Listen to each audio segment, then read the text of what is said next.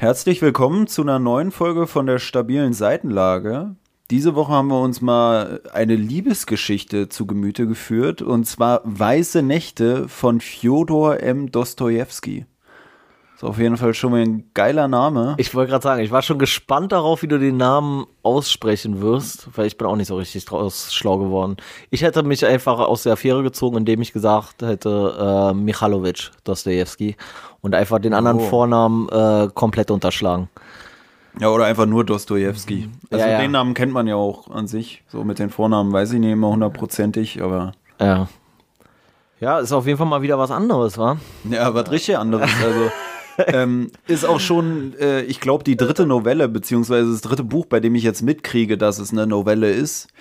Äh, ich habe mich auch schon gefragt jetzt im Zuge des Lesens, ob wir uns zum Novellen-Podcast hinentwickeln, weil ich auch immer nicht weiß, unterscheidet man zwischen Büchern und Novellen, weil ich glaube, so war ursprünglich mein unter, meine Unterscheidung. Aber ich glaube, eigentlich unterscheidet man zwischen Romanen und Novellen, ne? Und ich glaube, Romane Ja, umfasst Buch- alle richtigen Bücher. Nee, nee. Naja, schon Buch, Buch und Novelle macht ja gar keinen Sinn zu unterscheiden, weil Buch ja einfach immer das, das Medium ist, einfach in dem es stattfindet. Ja, das meine ich ja. Und jetzt ist ja mir aufgefallen, beim ja. Lesen dieses Buches ist mir aufgefallen, eine Novelle ist ein Buch, von daher sind wir immer noch ein Buch-Podcast, aber Novelle ist kein Roman.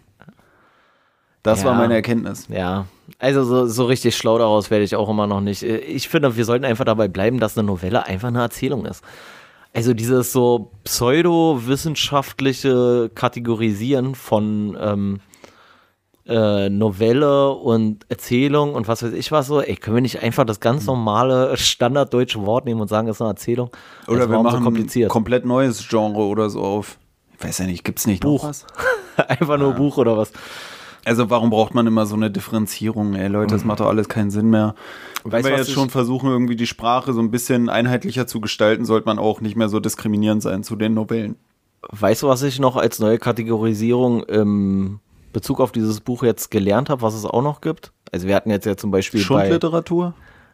jetzt, jetzt sei doch nicht gleich so, Dostojewski hier, einer der größten äh, Ey, nachdem du letztes Mal über mein Favorite-Buch hergezogen hast, darf ich diesmal auch. über welches? Na, über ähm, in Venedig hast du ein bisschen. Ach so, ja, ja, naja, gut, ey. Aber okay, wenn das hier genau dein Fall Ähm, ist, dann nee, will ich jetzt nee, nicht das nicht unbedingt. Ah, okay. Aber darauf zurückkommt nochmal, als Kategorisierung, ich meine, wir hatten jetzt bei Camus hatten wir Existenzialismus und hier habe ich in Bezug auf dieses Buch Sentimentalismus Mhm. kennengelernt. Und das trifft es eigentlich auch ganz gut. Stand das irgendwo oder hast du das Äh, selber ausgedacht? Nein, da habe ich mir nicht selber ausgedacht. Äh, das, das stand irgendwo. Mhm. Also, dass er auch einer dieser Vertreter des Sentimentalismus ist oder sich daran orientiert hat oder sowas.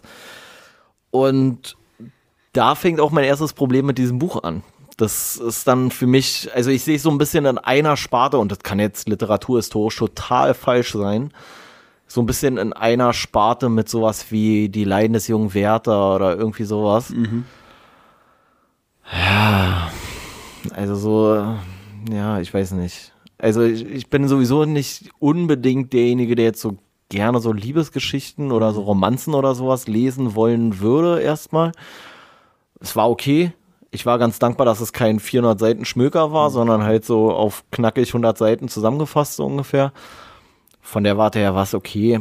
Kannst ja mal gucken, wie, wie lange du brauchst für eine Zusammenfassung von der ganzen Liebesgeschichte. Oder meinst du, die ist nicht mal zusammenfassenswert sozusagen? Soll ich die jetzt gleich schon mal zusammenfassen? Ja, ich weiß nicht, bevor wir jetzt drüber Ja. reden, wie belanglos oder belangvoll die Liebesgeschichte ist, ist vielleicht dann doch gut, wenn wir sie doch kurz zusammenfassen und damit der Hörer mitdenken kann, immerhin. Ja, naja, gut. Also im Wesentlichen geht es eigentlich um zwei Personen, um einen jungen Mann und ein noch jüngeres Mädchen. Das Mädchen ist so noch nicht ganz volljährig, also so irgendwas um die 17, 18 Jahre alt. Der Mann ist so Mitte 20. 26, ja. Ja, das ist wichtig für das Buch jetzt auch. Naja, ich. Ja, ja, okay. Ähm, auf jeden Fall. Und der, der Mann ist so ein, ja, schon sehr introvertierter Typ eigentlich, der sehr zurückgezogen lebt, kaum soziale Kontakte in irgendeiner Art und Weise hat, also schon ein sehr einsamer Mensch. Und der trifft eines Nachts am Wasser dieses junge Mädchen halt, die da auf das Wasser guckt und halt weint. Und er fasst sich dann ein Herz und spricht sie an und die kommen halt so ein bisschen ins Gespräch und verabreden sich dann in den folgenden Tagen immer oder an vier Abenden in der näheren Zukunft immer an der gleichen Stelle zur gleichen Zeit und kommen dann halt immer so ins Gespräch. Und er erzählt halt, wie einsam sein Leben ist und ja, wie er da auch ein Stück weit drunter leidet und dass er halt sehr einsam ist und sowas. Und sie erzählt ihm halt von, von einer Liebe, die schon erwidert wird, aber die halt gerade irgendwie so ein bisschen in der Schwebe ist, weil ihr Verehrer irgendwie für ein Jahr aus dieser Stadt halt weggegangen ist und sie jetzt seit einem Jahr keinen Kontakt hatte. Jetzt ist er seit kurzem wieder in der Stadt, aber er meldet sich halt nicht bei ihr. Und die treffen sich dann halt immer und der junge Mann versucht ihr dann auch Hilfe zu leisten bei der Kontaktaufnahme zu ihrem Verehrer. So oder so, die verlieben sich so ein Stück weit in, ineinander, nachdem sie sich ihre Lebensgeschichten erzählt haben. Im wahrsten Sinne des Wortes ihre Lebensgeschichten. Und der junge Mann muss ihr aber versprechen, dass er sich nicht in sie verlieben wird, weil davor hat sie halt Angst, weil sie immer noch darauf hofft, von ihrem Verehrer irgendwie doch noch mal ähm, zurückgeholt zu werden oder äh, sowas in die Richtung. Und das verspricht er ihr auch, aber dann über diese vier Abende insgesamt hält er das dann irgendwann doch nicht aus, gesteht ihr seine Liebe und die fangen dann halt auch, weil sie ist auch total verzweifelt, weil ihr Verehrer sich halt nicht mehr gemeldet hat und sie möchte dann damit abschließen. Und dann fangen sie halt zusammen an, ihre Zukunft schon zu planen und gestehen sich ihre Liebe und so weiter und so fort. Und wollen sich für den nächsten Tag dann verabreden und wollen eigentlich auch direkt zusammenziehen. Und dann kommt aber doch ihr Verehrer und sie löst sich dann wieder von diesem jungen Mann und geht zurück zu ihrem ursprünglichen Verehrer. Und er ist halt wieder alleine und verspricht ihr aber weiterhin, ihr Freund zu bleiben. So, weil diese Freundschaft, die haben sie sich halt so ein Stück weit geschworen, aber er will halt eigentlich von ihr auch geliebt werden, im, im klassischen Sinne, also eine Beziehung in irgendeiner Art und Weise oder eine Heirat. Und ja, und das verpufft dann aber wieder so, dass sie jetzt glücklich ist mit ihrem Verehrer und er wieder weiter in seine Einsamkeit da vor sich hin leidet. Hm. Ja, das ist eigentlich so die, äh, die Story. Das, das war es eigentlich wirklich. Also, da ist ja nicht viel. Also, die Story ist ja wirklich es, ist, es sind eigentlich nur vier Abende, in dem so eine, so eine kleine Romanze entsteht, die aber zu nicht viel führt. Und im Endeffekt ist er dann wieder der Leidende, der dann sich irgendwo verkriecht. Ja, ich fand's in der Hinsicht irgendwie ganz schön auch, auch wenn es jetzt die erste so klassische Liebesgeschichte ist, die wir jetzt hier gelesen haben, dass es irgendwie nicht so ein Happy End war, wie man es vielleicht erwarten würde. So, wenn man so nur das Cover sieht und die Rückseite, denkt man so, oh, das wird so ein Happy End-Ding und oh Gott, was soll das denn da beinhalten? Aber ich fand es dann recht krass, dass es doch für den Autor selbst sozusagen nicht so ein Happy End geworden ist, wie man es dann erwartet hätte. Also ich dachte, okay, am Ende kommen die beiden ganz klar zusammen. Und dann, was du schon geschildert hast, dass die dann da eigentlich schon sich jetzt so als, als Paar gefunden durch die Straßen schlendern und dann kommt da dieser Typ, dem die sich da vor einem Jahr versprochen hatte, angelatscht und sie springt ihm sofort um den Hals. Weißt du, das war dann für mich doch so ein bisschen, ja, so, dass ich dachte, okay, ist doch nicht so das, was ich erwartet hatte. Aber ich muss sagen, ich fand es gar nicht so schlecht. Und ich dachte mir auch, ich habe es auch so bei, bei Instagram Posting dazu gemacht jetzt während des Lesens und dann hat sich auch ein Kumpel von mir so, hat so geschrieben, oh, sehr gut. Und der ist selber auch Russe. Und dann dachte ich mir auch so, ah, bei denen ist es vielleicht Schulliteratur. Und ich dachte mir schon am Anfang des Lesens hier, dass ich, dass, dass ich mir dachte, okay, das ist eigentlich, finde ich, wäre es eine geilere Schulliteratur als viele andere Sachen, die ich in der Schule gelesen habe. Weil irgendwie fand ich diese Darstellung der Liebesgeschichte und auch so für einen Typen, also ich konnte mich schon mit dem Typen auch gewissermaßen identifizieren mal wieder. Ich weiß nicht, wie es bei dir war, aber so dieses, ähm. dieses unglückliche Verliebtsein und so und heutzutage nennt man das ja auch Friendzone. Das war für mich so ein Begriff, so der, der bei mir die ganze Zeit jetzt hier im Kopf rumgeschwirrt ja, ja. hat beim Lesen oder rumgeschwirrt ist. Dieses so, der beste Freund sein. Eigentlich ist man verliebt, ja, aber ja. die Frau hat dich so in die Friendzone abgestoßen und genauso wirkt es ja hier auch. So, ja, ich liebe dich, aber wir sind ja wie Brüder und oh, es ist so toll, dass du dich nicht verliebst. Normalerweise würden sich die Typen immer verlieben und man hat so das Gefühl, Mann, er ist doch in dich verliebt. Man, jetzt erkennst doch endlich und komm mit ihm zusammen und dann kommen sie zusammen und dann kommt der komische Typ und sie springt dem sofort wieder um den Hals und hat nichts draus gelernt, wurde von dem Scheiße behandelt. Was weiß ich aber äh, schwört dann doch wieder dem, dem der treuen Seele ab, sage ich jetzt mal. Das, ja. Naja, also du hast jetzt ja voll viele Sachen erstmal aufgemacht. Also ja, ich glaube, ja. Zum, zum einen ist so dieses, äh, was du meintest, so ja, es gibt ja gar nicht so dieses Happy End. Ich glaube, dieses Happy End ist irgendwie auch so ein bisschen so eine Erfindung, ein Stück weit, der weiß ich nicht, so von Hollywood oder irgendwie sowas, mhm. weißt du, so dieser Filmindustrie oder so. Weil wenn du dir so andere Sachen anguckst, irgendwie, was ich ja auch schon angesprochen habe, hier so Leiden des jungen Werther oder sowas, das sind ja alles immer so unerfüllte Lieben und da ist ja immer diese, diese ganze Romantik ist ja eigentlich immer geprägt von diesem, von diesem Schwermut, der da irgendwie äh, mit einhergeht. Das zum einen, also ich, ich glaube, für die Epoche ist es gar nicht so ungewöhnlich, mhm. dieses so kein Happy End haben. Ist auch generell bei den Büchern, die wir bisher gelesen haben, wo du es gerade sagst, gibt es ja eigentlich fast End. nie ein Happy End. Immer ist, Tod. sogar bei die Pest am Ende irgendwie ja, aber was sie nicht wussten, ist, dass der Virus nicht schläft oder dass die Pest nie schläft und dass sie irgendwann wieder kommen wird, so nach dem Motto, weißt du, dass sie nie wirklich besiegt ist. Ja, oder selbst wenn du sowas guckst wie Peter Pan, hat ja auch kein richtiges ja, ja, Happy End, so, weißt du, also Wendy so verliert dann auch ihren, ihren, weiß ich nicht, also er verstößt sie dann sozusagen oder mhm. ersetzt sie halt einfach. Ist ja dann auch irgendwie so eine unerfüllte Liebe. Aber ist auch interessant, dass in sowas dann eigentlich. in den Verfilmungen oft gar nicht so durchscheint, ne? Ja, ich glaube, weil das da muss man immer so, so ein nettes Popcorn-Kino machen und ja, bei den klar. Büchern hast du viel härtere, traurigere nee, Enden und so. Na, ich glaube, weil du halt, wenn du jetzt mit so einem traurigen Erlebnis aus dem Film gehst, dann assoziierst du vielleicht mit dem Film zu sehr was Negatives. Weißt du, dann assoziierst du mit dem Film immer die Traurigkeit. So. Es hat ja hier auch in diesem Buch, es gibt ja da auch schöne Gedanken oder schöne, schöne Sachen, die da passieren. Das Ende ist halt einfach nur nicht mhm. schön. Aber wenn du halt jetzt so.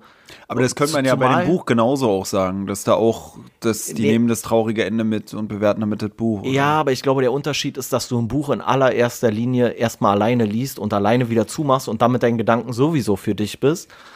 Aber wenn du jetzt im, im Kino sitzt so, weißt du, mit deinen äh, besten Freundinnen oder mhm. was weiß ich was.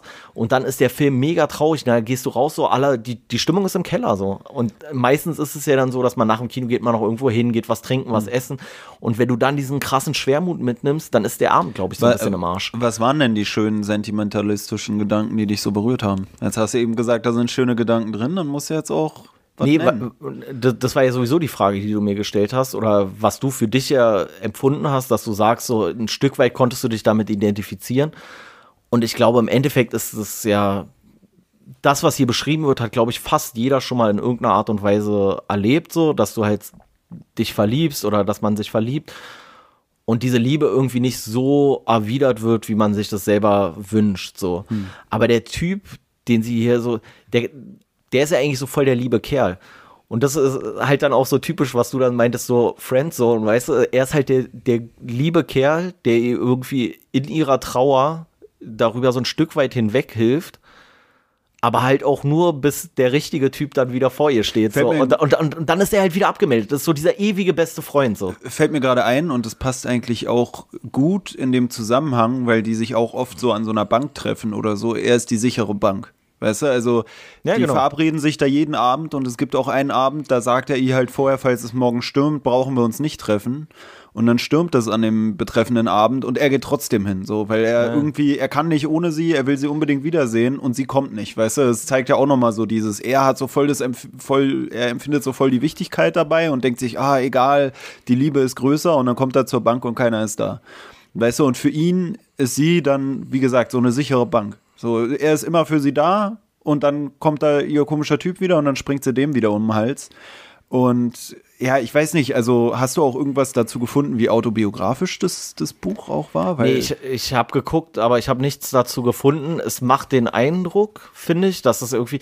Aber andererseits denke ich halt so, das hat halt jeder schon mal in irgendeiner Art und Weise erlebt. Ob nee, ich meine so intensiv oder so, das kann ich nicht beurteilen, aber so dieses Grundsätzliche, dass man, dass einer von beiden mehr möchte als der andere, das ist ja ein alter ja, Hut. Mir ging es eher darum, weil es ja auch wieder so äh, aus der Sicht vom Autor oder vom Kreativschaffenden sozusagen geschrieben ist. Was ja natürlich auch am naheliegendsten ist, wenn du selber Autor bist, dass du dann vielleicht immer diese Person nimmst, weil du dich mit der selber auch am ehesten identifizieren kannst.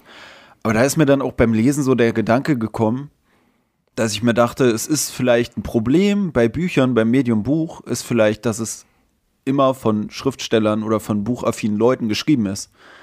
Weißt du, dass ich mir so beim Lesen dachte, okay, Es geht so oft um Bücher selbst. Also es ist so oft so eine Metasache. Es geht so oft um Geschichten und um Bücher. Und hier ist es auch wieder so, dass der Verehrer von der Frau der Frau dann irgendwelche Bücher zukommen lässt, die sie ihrer Großmutter vorlesen kann und sowas. Weißt du, was ich meine? Und man denkt so, boah, es dreht sich immer alles um Bücher.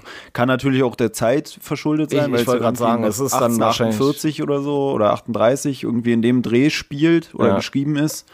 Aber also ich glaube, es liegt halt wirklich daran, dass so Buch damals so das geläufigste Medium war, weil es gab da nicht groß was anderes so. Zum einen, zum anderen, aber was man auch, finde ich, sehr, sehr krass merkt, ist diese Nennung grundsätzlich bei Büchern von anderen großen mhm. Literaten oder Schriftstellern. Also hier war es ja dann auch, dass er irgendwie E.T.A. Hoffmann und dann hat er noch irgendwelche russischen, hat er da genannt, die mir gar nichts gesagt haben. Fand ich sogar interessant, weil er sagte auch, er, er schildert also sein eigenes Leben gegenüber diesem Mädel, so seine Lebensgeschichte, wie du schon meintest, und er sagte auch irgendwas von einer Freundschaft zu E.T.A. Hoffmann. Weißt du, und dann denkt man beim Lesen auch so, Alter, waren die befreundet? Das ist ja voll strange, so, weißt du, wenn so die Schriftsteller miteinander befreundet sind oder so. Aber fand ich auch interessant. Und dann wurde auch irgendwie also Ivanhoe genannt. Da war ich dann unsicher, ist das jetzt ein eigener Autor oder geht es so um diesen Ritter oder so? Das wäre ja auch mal interessant, äh, aber. Ähm, also ich habe halt so bei der Recherche bin ich so darauf gestoßen, dass er sich halt schon von so jemandem wie E.T.A. Hoffmann hat inspirieren lassen. So. Keine Ahnung, inwieweit. Ich glaube, zeitlich kommt es ja auch in etwa hin. Also, die müssen sich ja zumindest äh, auf dem Zeitstrahl, sage ich mal, begegnet sein. Mhm. Ob sie sich im realen Leben jemals getroffen haben, keine Ahnung, weiß ich nicht. Ist ja dann auch so, so eine grenzüberschreitende Freundschaft in Anführungsstrichen, ne? dass dann so der Literat aus Deutschland oder keine Ahnung wo und der aus, aus Russland und keine Ahnung. Also das finde ich auch interessant, dass man so denkt, ey, waren die so vernetzt so? War dann da noch irgendein Franzose mit im Buchclub oder so? Nee, ich glaube nicht, dass sie groß überhaupt was mit Ja, aber das wäre cool hatten. gewesen. Ich kann, ich kann mir das halt eher so vorstellen, dass es so mehrere Ecken oder sowas Oder war. es ist am Ende so sogar über die Bücher kommuniziert so mäßig. Oder am Ende ist es sogar so eine Übersetzung, dass man denkt, ey, wenn wir jetzt in der deutschen Version irgendeinen anderen russischen Autor schreiben, dann blickt keiner durch, dann nehmen wir jetzt E.T.A. Hoffmann. Nee, nee, nee, nee, nee. Na, aber sowas gibt es ja auch manchmal, dass dann bei irgendwelchen Filmen, dann wird ja, jemand okay. genommen, den die Deutschen kennen oder so, weißt du, aber. Ja, ja. also, ähm, wie gesagt, und was du halt auch meintest, dass da irgendwie ein Russe dich drauf angesprochen hat oder jemand mit russischen Wurzeln und dann, ja, Dostoevsky, richtig gut so. Ich glaube, da haben die Russen halt auch den Wahnsinns-Nationalstolz, so nach dem Motto, weißt du, ja, das sind hier so Dostoevsky, das muss man kennen und weiß ich nicht was. Aber wie gesagt, ich habe mir wirklich beim Lesen gedacht, das wäre eigentlich was Cooles für die Schulzeit gewesen, weil ich finde, Echt, ja? das war ein Thema, was für mich in der Schule nicht unrelevant war und ich fand es auch cool, nee, das, das, so nicht, zu ja. sehen, so und dass es auch so Weltliteratur ist, weil es spricht ja schon dafür, dass es dann auch viele Leute angesprochen hat. Weißt du, wo man in der Schulzeit dann mit 14, 15 dachte, Alter, mir geht's so scheiße wie keinem zuvor und dann liest man so ein Buch und denkt sich so, Alter, dem Dödel geht's genauso, Alter. Das ist einfach keine Ahnung, finde ich dann interessant oder besser als manche andere Bücher. Kann natürlich auch daran liegen, dass ich in der Schule nicht aufgepasst habe bei Die Leiden des jungen Werther und deswegen bis heute keine Ahnung habe, ob es doch treffender ist, als ich gedacht hätte. Äh, ja, also ich finde diese Sachen, wie hieß denn das andere? Äh, Leiden des jungen Werther und Faust oder sowas? Äh, äh, Lenz. Hm. Und ich finde, die sind alle so in eine ähnliche Richtung, so ein Stück weit. Du hast schon recht hier, diese Geschichte hier von Dostoevsky ist leichter zu transportieren in unsere jetzige Zeit, weil da findet nicht irgendwas ganz Absurdes statt. Mhm. So mal abgesehen von der Sprache, die halt schon sehr Hat eigentlich auch ist. nur ein Thema, deswegen.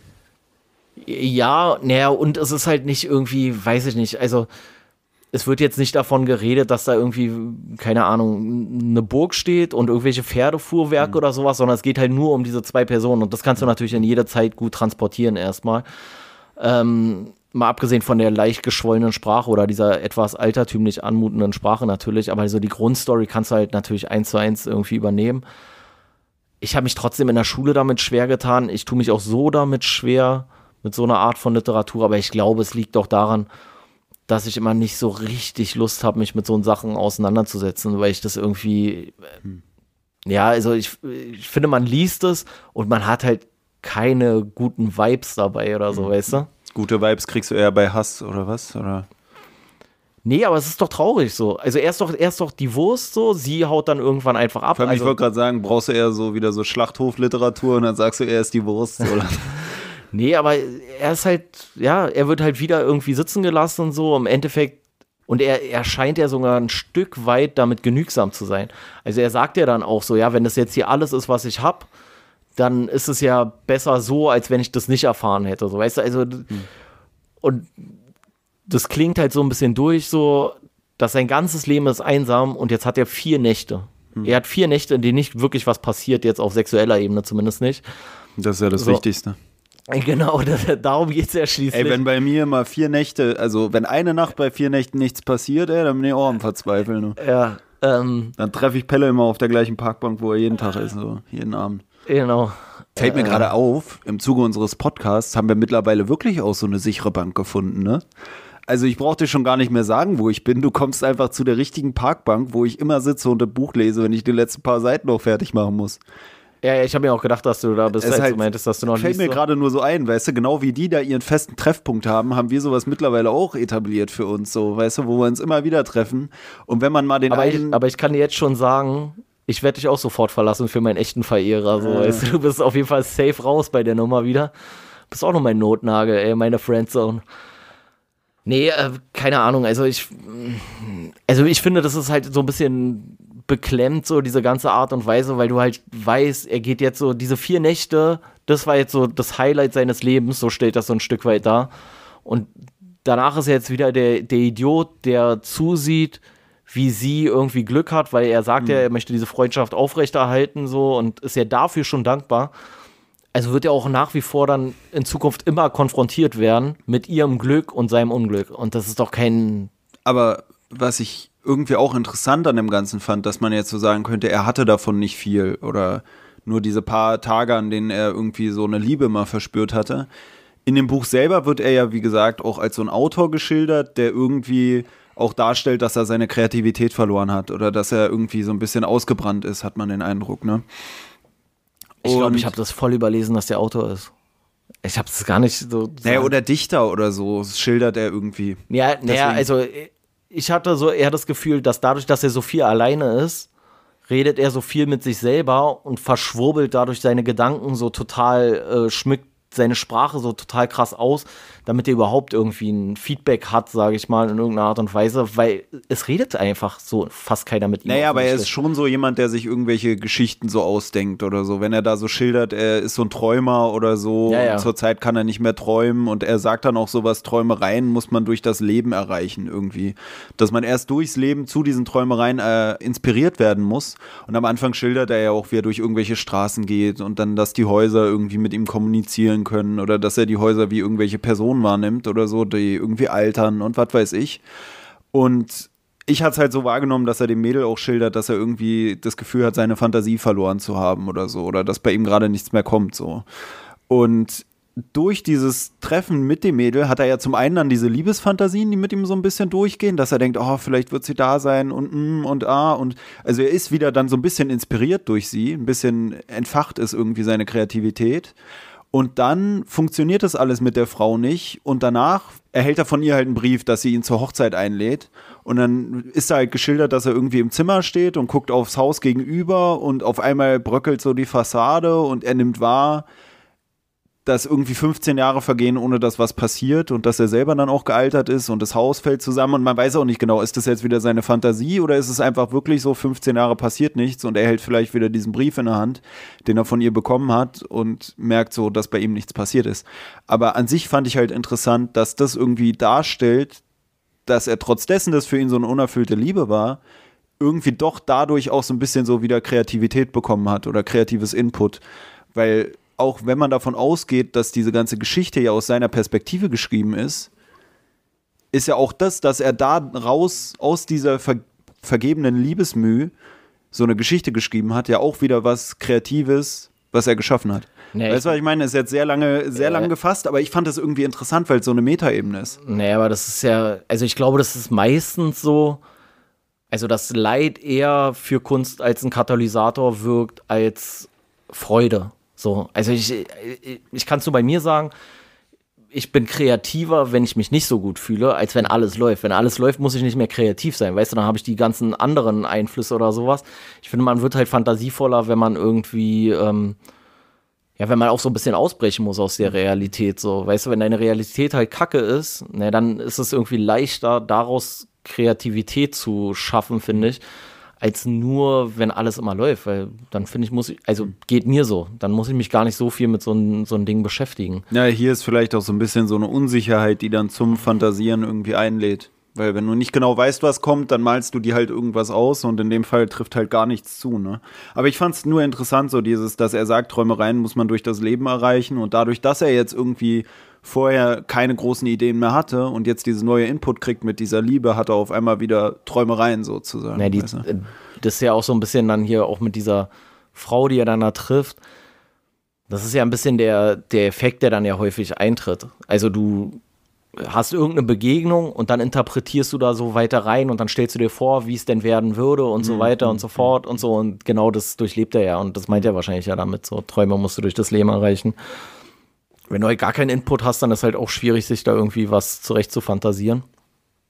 Ähm, aber ich stelle schon fest, du bist so ein, du warst schon beim letzten Buch, du bist ein richtiger, ich bin, ich Nee. bin so ein verbitterter Romantiker und du bist so ein richtig so ein sentimentaler Romantiker. Die Novellen schlagen zu. Ich glaube, die Novellen, da habe ich auch den Vorteil, die sind so kurz, da bleibt dann mehr drin. So, weißt du? Da bleibt irgendwas hängen, meinst du? Ja. Ja. So, da bist nicht nur du hängen geblieben. Ich glaube, ey, wenn wir ein Pixie-Buch lesen, ich glaube, dann blühe ich richtig auf. Also ich glaube, noch bin ich bei Weiben nicht am, am Höchststand angekommen. So, Ich sehe schon, wie Tobi irgendwann total euphorisch mir so einen Stapel Pixie-Bücher auf den Tisch Ist auch knallt. der Autor von Raupe Nimmersatt ist vor kurzem gestorben. Dann dachte ich mir auch, eigentlich müsste man das mal nehmen und Rest in dann, Peace an dieser Stelle. dann wirst du richtig was von mir hören, Alter. Also mit äh, Pfirsichwissen und so, da, da kann ich wirklich glänzen, muss ich sagen. Und ja, Nee, aber würdest du generell sagen, so, dass so Romantik, holt dich das ab? So, also, wie gesagt, ich verneine mir das immer so ein Stück weit. So, ich, mich macht das eher so melancholisch so und da habe ich gar keinen Bock drauf. Noch melancholischer und deswegen stehe ich da nicht so drauf. Also, deswegen sage ich ja so, ich würde mich eher als so einen verbitterten Romantiker irgendwie beschreiben. Und du, Na, ich glaub, du bist wenn- voll drin in der Romantik, sehe ich schon. wenn mich einsamen Kerl sonst schon keiner abholt, dann muss es die Romantik tun, würde ich sagen. Ey, du bist so Ich- ein Haufen Scheiße. Nee, also, du bist echt ähm, so ein Typ manchmal. Ja, bisher habe ich es hab ich's gefühlt. Also vor allem die Novellen, wie gesagt. Ich weiß nicht, liegt es jetzt an der Romantik Ich- ich oder liegt es an der Buchdicke? Ich überlege jetzt gerade, wir hatten jetzt äh, Mann, also Thomas Mann, was so ein bisschen, sage ich mal, irgend- im weitesten Sinne so in, in so eine Schiene ging, sage ich mal. Dann jetzt äh, Dostoevsky, hatten wir noch irgendwas? Was so, Ja, so romantikmäßig oder was? ja, Vielleicht also, so, ja, so also so ja, romantisch war vielleicht dann auch so sowas wie Alchemist oder so noch, aber Eh, Ja, nee, äh, das würde ich schon noch mal anders oder eigentlich auch sowas fast wie der alte Mann und das Meer war vielleicht auch so ein bisschen, aber keine Ahnung. Aber das habe ich ja mehr gefühlt als du, auf jeden Fall, ausnahmsweise. Ja, aber du hast es ja auch gedeutet wie sonst was. Aber ähm, ja, ich, ich weiß nicht. Also bei dem anderen war es ja auch so mit so mehreren Themen, die mich dann einfach angesprochen haben. Und hier war es allein schon so ein bisschen so dieses, dass er irgendwas Kreatives macht, wo ich auch dann das Gefühl hatte, so allein durch seinen Buchtitel oder so ist man dann selber auch inspiriert.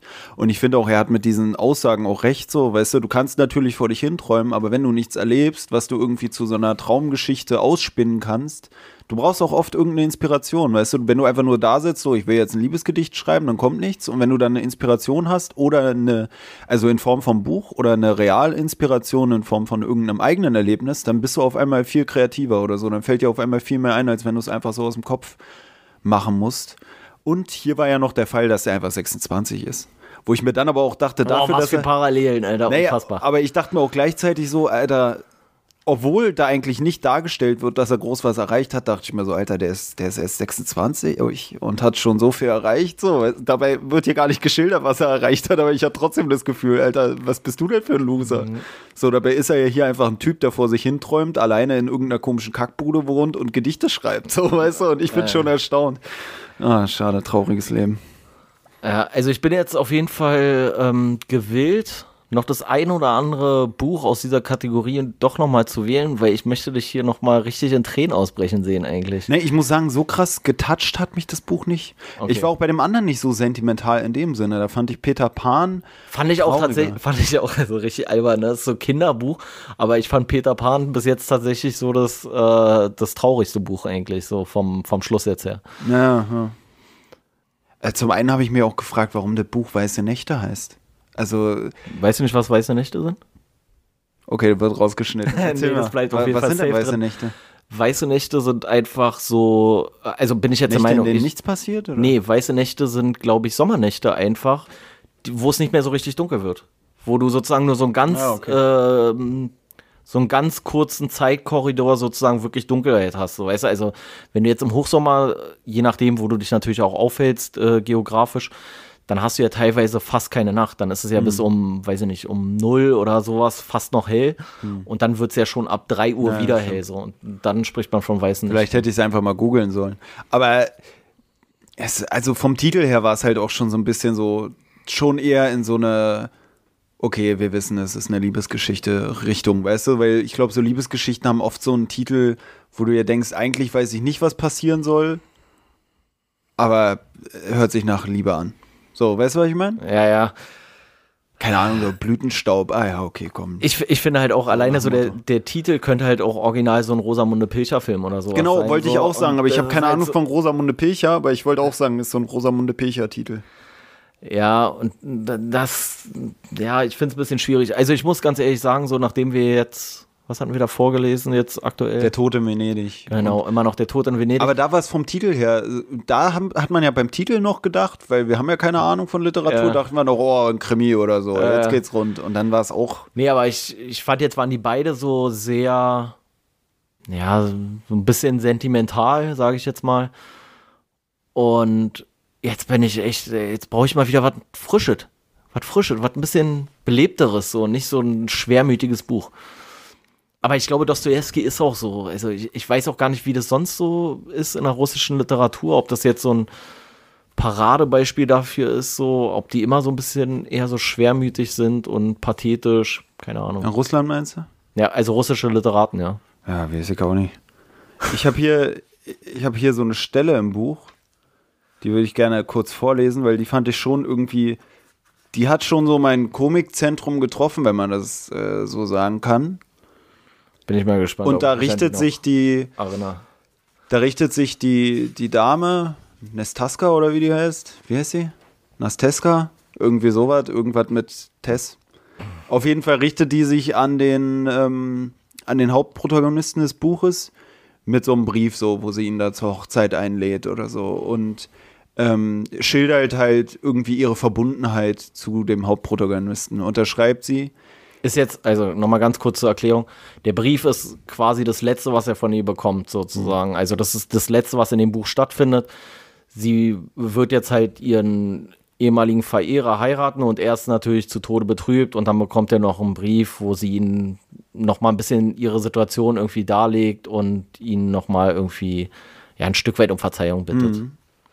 Und da schreibt sie, ich werde diese Erinnerung bewahren und an ihr ohne Wank festhalten. Ich werde ihr nicht untreu werden, werde meinem Herzen nicht untreu werden. Dazu ist mein Herz zu beständig. Auch gestern ist es so schnell zu demjenigen zurückgekehrt, dem es für immer gehörte. Weißt du, und ich, für mich war es wie so ein Meme, so dass ich dachte, richtig geil. Ey, ich kann, ich kann gar nicht loslassen. Ich bin so beständig in meiner Liebe. Auch als ich dann meinen Freund betrogen hatte, bin ich schnell wieder zu ihm zurück. weißt du, das war für mich so, das war für mich so eine Aussage, wo ich mir dachte, ist das geil oder ist das geil? Naja, Also- vor allem, ich, ich fand, es war halt auch so, es war nochmal richtig Salz in die Wunde bei ihm eigentlich so, ne? Also so, ey, du kannst mir so krass vertrauen, du hast doch gesehen, wie ich gestern sofort wieder dich hab stehen lassen, so. Man muss ja sagen, das sind ja, glaube ich, so wirklich ganz kurz nacheinander, ne? Also sie verlässt ihn und dann kriegt er am nächsten Tag, glaube ich, schon den Brief oder so. Ne, es wäre auch geil, weißt du, wenn, wenn deine Freundin, du gehst deiner Freundin fremd und sie kommt an und sagt so, oh Schatz, ich habe hier mitbekommen, du bist mir fremd gegangen, was soll denn der Scheiß? Äh, und dann, dann sagst du so, Herr Schatz, du siehst doch, ey, ich habe dich sogar schon zehnmal betrogen und ich bin immer wieder zurück. Was kann denn bestellen? Weißt du, das ist so eine Unlogik-Logik. Das ist so wie Ich find's aber logisch. Ja, aber das weit. ist so wie MC Boogie in seinem Podcast macht dann immer den Witz so von wegen, ja, mit, mit Koks aufhören ist das leichteste der Welt, das habe ich schon tausendmal gemacht. Ja. Weißt du, das, so ist das für mich hier mit der Beständigkeit so. Du hast ja gesehen, wie beständig meine Liebe ist. Ich bin ja sofort wieder zu ihm zurück. Weißt du, also das war so, auf erst gibt sie ihn auf und dann geht sie wieder zu ihm zurück. Wirklich hat für mich Meme-Potenzial. Das könnte auch, also das passt auch, weiß ich nicht, das könnte auch von irgendeiner YouTuberin sein, die ein Video macht, warum sie wieder mit ihrem Freund zusammen ist. So, ja, ihr seht ja, es ist immer so beständig. Ich war nur drei Tage mit jemand anderem zusammen, jetzt bin ich wieder mit ihm zusammen und übermorgen mit dem nächsten. Fa fand ich auf jeden Fall ein schönes Zitat sozusagen. Oder nicht? Ja, also ich habe das halt auch so gelesen und für mich war es halt eigentlich eher ein richtiger Ekelmove von ihr. Also so das so in dem Brief nochmal so zu schreiben, so dass sie ihn da hat eigentlich stehen lassen. Ja, ist jetzt nicht so mega sensibel gewesen von ihr auf jeden Fall. In dem Buch jetzt. Ansonsten habe ich noch was ähm, zu dieser ganzen Schüchternheitsthematik, also was er ja selber darstellt, dass er so sehr schüchtern ist, wo ich mich auch so ein bisschen mit identifizieren konnte.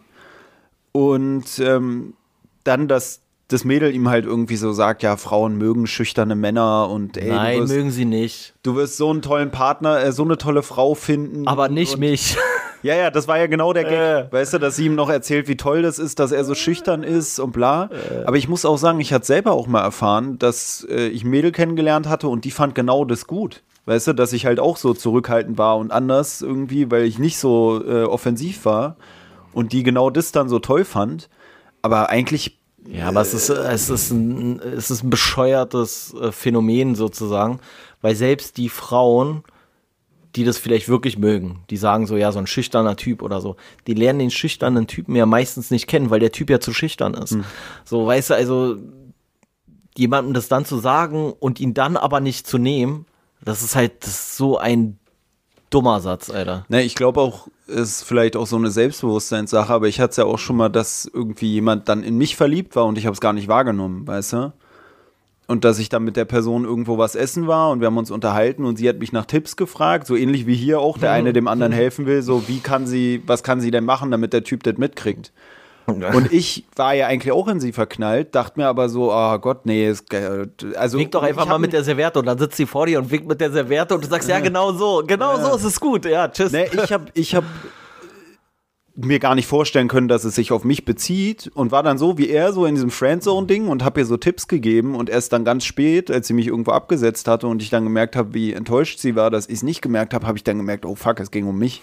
Weißt du, und das fand ich halt so interessant, dass ich mir dachte, das war eigentlich, in meiner Wahrnehmung war es schon genau so, Tobi hat sich nämlich gar nichts dabei nur dass gedacht, ich wirklich dass, auf mich bezog. So, dass er da beim Candlelight-Dinner saß, dass sie den, den Partner-Cocktail zusammen getrunken haben, danach den Partner-Eisbecher, dass sie ganz alleine, die vier Stehgeiger, die haben ihn auch irgendwie überhaupt gar nicht imponiert. Nee, die so- Rosenblätter rund um den Tisch, das hat ihn, hat er sich auch überlegt, so, ja, wie kommt das denn jetzt hierher, so, weißt du?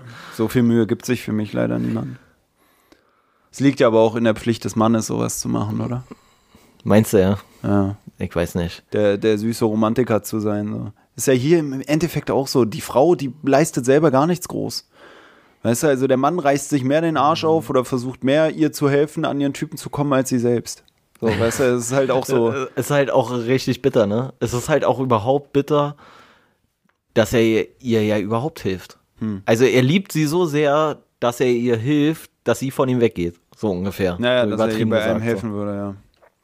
Ja, wie gesagt, ich kenne es auch aus diesen Friendzone-Sachen, dass man dann irgendwie jemandem versucht zu helfen, obwohl man eigentlich sich denkt, Mann, komm doch einfach mit mir zusammen. Weißt du, also, dass du so versuchst, Ja, ja. jemandem die eigene Beziehung möglichst schön zu machen, weil du die Person vielleicht so sehr magst, dass du willst, dass es der gut geht. Aber damit ihr in ihrer komischen Crack-Beziehung, sage ich jetzt mal, gut geht, musst du ihr dazu verhelfen, dass es gut läuft. Weißt du, was ja eigentlich auch schon bescheuert ist? So, dass, dass man eigentlich denkt, wenn du nicht die unterstützen würdest oder nicht für sie da sein würdest, für diese Person, dann wäre die, wär die Beziehung unglücklicher, als wenn du es nicht machen würdest. Aber du liebst diese Person vielleicht so sehr, dass du ihr eher ihre Beziehung, die du eigentlich oder die für deine eigenen Intentionen nicht zuträglich ist, eher unterstützt als sabotierst. Ja, wobei ich glaube, da ist man ja wieder, oder sind wir ja wieder so ein bisschen bei diesem Altruismus-Thema. Und ich glaube, der eigentliche Wunsch, den man ja hegt, ist demjenigen zu zeigen, dass man die Person so sehr liebt, dass man sogar auf sein eigenes Glück verzichtet, solange diese Person glücklich ist und sich erhofft, dass die Person das sieht und deswegen diese Liebe erwidert. Naja, so von wegen, dass die Person merken soll, dass der dass Faktor, du- der so- dazu beiträgt, dass sie in ihrer Beziehung glücklich ist, eigentlich eher der beratende Freund ist als der eigentliche Partner. Naja, und, und dass du damit halt zeigst, dass deine Liebe halt größer ist als dein Egoismus, sie selber zu besitzen. Und eigentlich ist es der Egoismus, sie selber zu besitzen, der dich dazu veranlasst, so ungefähr. Also, habe ich immer so das Gefühl, so, weißt du, weil sonst werden die Leute ja so, dass sie dann fein werden damit oder sowas, aber sind sie ja in der Regel nicht, sondern sie wollen ja dann doch, dass es auch gesehen wird, wie viel Mühe er sich gibt, so und oder wie viel Mühe Mann sich gibt oder Frau oder wer auch mhm. immer. Und hier ist es ja dann, wie gesagt, das ist ja genauso. Also ich glaube, er so richtig Bock hat er ja nicht, dass sie mit dem zusammenkommt. Ja, oder er hat die Hoffnung, dass es nicht so klappt. Ich fand es auch komisch, muss ich ehrlich sagen, von der Story an sich, weil einem gar nicht erklärt wurde, warum der Typ sich nicht gemeldet hat? Meinst du, es war wirklich einfach so, dass er eigentlich keinen Bock hatte, aber wenn sie dann über den Weg läuft, so oh, leicht gemachte Beute, so nach dem Motto? Oder? Nee, ich glaube, das war in dem Buch so, dass er so wie so ein Saisonarbeiter oder sowas in die Richtung war. Meinst du, er hatte einfach keine Zeit, oder? Naja, dass jetzt zum Beispiel, also in dem Buch ist es halt so, dass sie ihrem Macker da irgendwie ihre Liebe gesteht und er sagt, ja, aber er muss jetzt ein Jahr weg und wenn sie aber ein Jahr auf ihn wartet, er wartet aber nicht, dass sie auf ihn wartet, sondern wenn sie was anderes findet, kann sie sich auch anderweitig orientieren, aber wenn er nach einem Jahr wiederkommt, so, dann wird er sie heiraten und so mäßig. Und dann ist er halt irgendwie weg so. Und ich hatte schon so ein bisschen so das Gefühl, dass das vielleicht so ist, so dass es da irgendwie, weiß ich nicht, Winter ist und jetzt fährt er irgendwie, weiß ich nicht, irgendwo nach, keine Ahnung wohin und macht da so eine Saisonarbeit oder irgendwie mhm. sowas, dass er da halt Geld verdient. Also er muss ja auch aus irgendwelchen Gründen beruflich woanders hin, warum auch immer. Ähm, oder hat da eine Stelle angenommen für nur oder so, ich weiß es nicht genau. Ja, als sich auch so angedeutet hat, dass die sich vielleicht wieder begegnen wird mit ihrem, mit ihrem Freund oder wie man es nennen soll. Das war ja auch lange unklar im Buch, aber irgendwann hat man irgendwie schon so das Gefühl, okay, da kommt gleich der Twist. Und da dachte ich dann auch, weil dann da so ein Fokus drauf geworfen wurde, so von wegen, es schlug 11 Uhr, bla bla bla, da dachte ich dann erst, es wird jetzt sowas sein, wie man so aus diesem 80 Tagen um die Welt kennt dass er irgendwie wo war, wo die Zeitrechnung, wo ein paar Stunden dazu oder abgezogen sind oder so und dass er eigentlich immer schon drei Stunden vorher auf der Bank sitzt, so nach dem Motto, weil er seine Uhr noch nicht umgestellt hat. Weißt du, weil ich so dachte, ah, okay, ich meine, das ist ja 1800 noch was, da ist das vielleicht alles noch ein bisschen komplizierter, vielleicht hat er seine Uhr vergessen umzustellen. Ich weiß auch gar nicht, ich glaube, sind nicht mal unbedingt andere Zeitzonen, so in dem Sinne, ne, Moskau und St. Petersburg oder so. Boah, doch, ich glaube schon. Na, ich war unsicher. Ich habe dann ich gegoogelt und da stand, glaube ich, vorhin bei beiden 18.10 Uhr, aber ah, ich weiß okay. nicht, ob es damals noch anders war oder so. Ähm, äh, ich glaube, damals gab es auch noch gar nicht. Ja, keine Ahnung, ich weiß es nicht. Ja, aber dann dachte ich erst, vielleicht ist es so eine Story. Ich dachte erst gleich wird aufgelöst, so, oh, äh, guck mal, da sitzt er ja, drei Stunden zu spät. Ah, er hat die Uhr nicht im Kopf. Ja. Ich habe halt die ganze Zeit, aber dann wurde es gar nicht mehr erklärt. Deswegen ist es dann so. Das wurde nicht aufgelöst. So er, ist halt, er ist halt einfach irgendwie aber das macht war in der Stadt wieder äh, zurück und hat sich halt nicht gleich bei ihr gemeldet. Man erfährt aber nie in dem Buch den Grund, warum er sich nicht sofort wieder gemeldet aber hat. Aber das macht es ja auch noch bitterer eigentlich, die ganze Geschichte, ne? Dass es nicht mal so ein Missverständnis ist, sondern dass man wirklich das Gefühl hat, vielleicht hat er doch drauf, drauf geschissen gekackt. So. Ja, ja. Drauf geschissen so. Ja, und sie ist dann trotzdem sofort, fällt ihm sofort wieder um den Hals und ja, was ich vorhin schon gesagt habe, dieses, diese na, ja, meine Liebe ist so beständig, hast du ja gesehen, Ding. Na, vor allem hat man ja eigentlich das Gefühl, dass die Gefühle zwischen ihr und diesem Typen, der dann am Schluss alleine zurückbleibt, dass sie ja eigentlich sogar tiefer gehend sind oder dass die mehr verbindet, mehr Gespräch und so weiter verbindet, als mit ihrem Verehrer, der dann irgendwann aus Moskau wieder zurückkommt oder sowas. Also hat man jetzt nicht so den Eindruck, dass sie so tiefschürfende Gespräche irgendwie geführt haben mhm. vorher oder sowas. Aber ja, aber so ist es ja manchmal. Ja, aber das ist ja oft so. Da hatte ich auch gestern erst mit Mädel so ein Gespräch drüber, über diese ja, auch Tiefe der Gespräche, weißt du, weil mit der habe ich recht tiefgehende Gespräche geführt, würde ich jetzt sagen. Und finde ich ja eigentlich auch jetzt äh, bei uns hier im Rahmen vom Podcast oder auch außerhalb vom Podcast, dass wir eigentlich schon relativ ernste Themen oft besprechen oder so. Aber ich habe das Gefühl, bei manchen Leuten, die, die sprechen halt wirklich nur so übers Wetter und so. Und man hat hier auch bei, bei dem Mädel oder über irgendwelche Promis oder so oder nur über Filme oder okay, wir reden nur über Bücher, ist vielleicht auch nicht viel besser. Aber dann schon mehr als nur über die Handlungen des Buches, sondern auch über die Themen des Buches. Ne? Das ist ja bei Filmen auch ja. oft so, dass die Leute dann eher darüber reden, ja hier und dann der Stunt und oh, Ja, ich finde es so immer, ich find's immer, ich find's immer ein bisschen schwierig zu sagen, was jetzt die tiefschürfenden Themen dann tatsächlich sind, aber ich weiß schon, was du meinst. Du meinst so dieses Existenzielle. Mhm. So, weil, weiß ich nicht, was, was, hatten wir für, für Themen? So, also so im weitesten Sinne irgendwie sowas wie Fernweh und Sehnsucht oder sowas, was wir bei Alchemist beispielsweise hatten oder äh, wo, wo hatten wir, ich weiß gar nicht mehr, in welchem Buch das war, so äh, ja, auch mit der Fantasie bei Peter Pan oder so. Weißt ja, du, als ich dann mit dem Mädel geredet habe, ist mir aufgefallen. Und das fand ich eigentlich auch ganz interessant jetzt im Zuge dieses Podcast-Projekts generell, dass wir ja am Anfang auch beim Prolog und so noch meinten, so ja, hier gegen diese Leute, die immer über Bücher Und jetzt, reden. jetzt referenziert man selber so ein Stück Ey, weit? ich habe mit der dann geredet über irgendwie, Ja, sie klar. meinte so, ja, als Kind hat man so viel Fantasie und dann kam ich auf Peter Pan zu sprechen, habe von diesem Struggle erzählt, den bei Peter Pan äh, der Peter Pan selber hat, weil er erlebt die geilsten Abenteuer, aber kann die Geschichten nicht erzählen und holt dann Wendy, damit sie den Kindern Geschichten erzählt, dabei hätte er selber viel geilere. Weißt du, und so eine Themen, darauf kommt man dann und man denkt sich so, oh fuck, Alter, ich bin jetzt selber schon Ja, so ja, eine ja, Person ja. geworden. Aber ich finde es trotzdem interessant. Aber es ist natürlich auch einfach, also es, es liegt jetzt auch einfach an der äh, relativ ereignislosen Zeit, die man jetzt hier so in dieser ganzen Pandemie-Geschichte hatte. Aber nichtsdestotrotz muss man natürlich sagen, so dass so ein Buch im Vergleich zu einem Film doch wahnsinnig viel mehr Impact bietet häufig. Also zumindest die Bücher, die wir jetzt lesen, weil die dann sich trotzdem viel immer um ein einziges Thema drehen. Und in einem Film ist ja viel mehr noch auf Unterhaltung und sowas äh, häufig der Fokus. Also ich gucke mir halt mehr Unterhaltungsfilme an, als jetzt irgendwie, ähm, wie nennt man das hier, äh, diese Kunstfilme da, nicht Artwork, wie nennt man das? Keine Ahnung. Nee, du weißt- Arthouse oder. Ah, genau, Arthouse so. Ne, ich habe das Gefühl, man kann auch im wahrsten Sinne des Wortes viel mehr zwischen den Zeilen lesen bei so einem Buch. Ne? Oder bei Peter Pan, bei dem Disney-Film, da kommt, glaube ich, viel weniger die, die eigentliche Message des Buches rüber als bei dem, bei dem Buch, obwohl der Film fast eins zu eins das Buch ist. Nur du hast halt diesen Erzähler nicht mit im Film. Ja, ja, aber das macht halt teilweise dann viel aus. Ja, ne? ja, also, weil, wie du was erzählst, du kannst halt sagen, so, ja, da war ein Baum.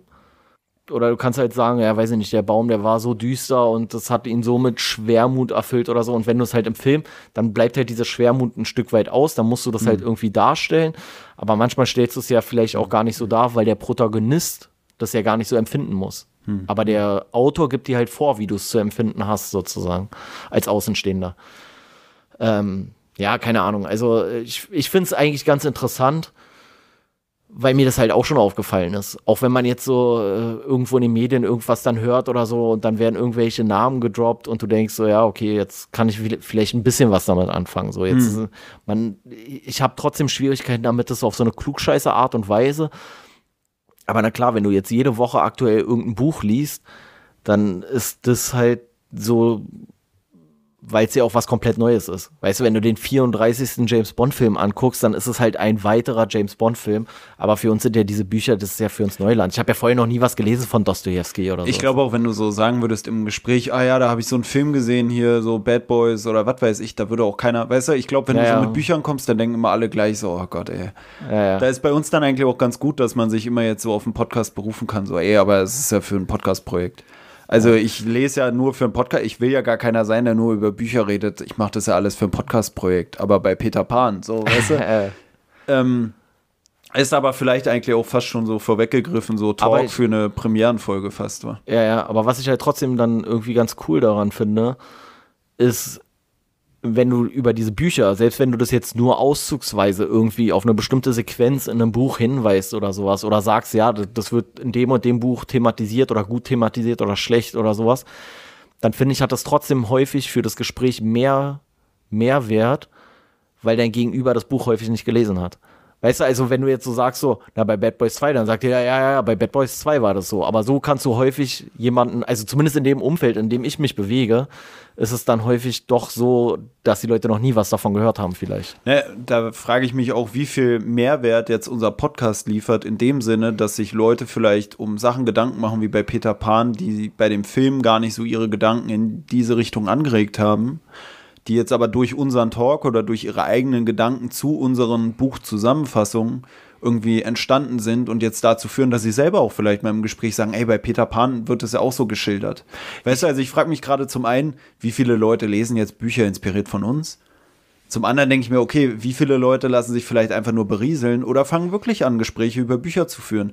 Ich meine, man sieht ja hier in Dostojewskis Schilderung, wenn er dem Mädel gegenüber E.T.A. Hoffmann zitiert oder über E.T.A. Hoffmann redet, dann läuft's richtig mit der Liebe. Also richtiger Knaller, Leute. Schön immer einen auf belesen und so machen in den Gesprächen, dann läuft's richtig. Bei mir gestern leider nicht, aber manchmal läuft's. Ansonsten gibt's die sichere Bank im Park. Kommt vorbei.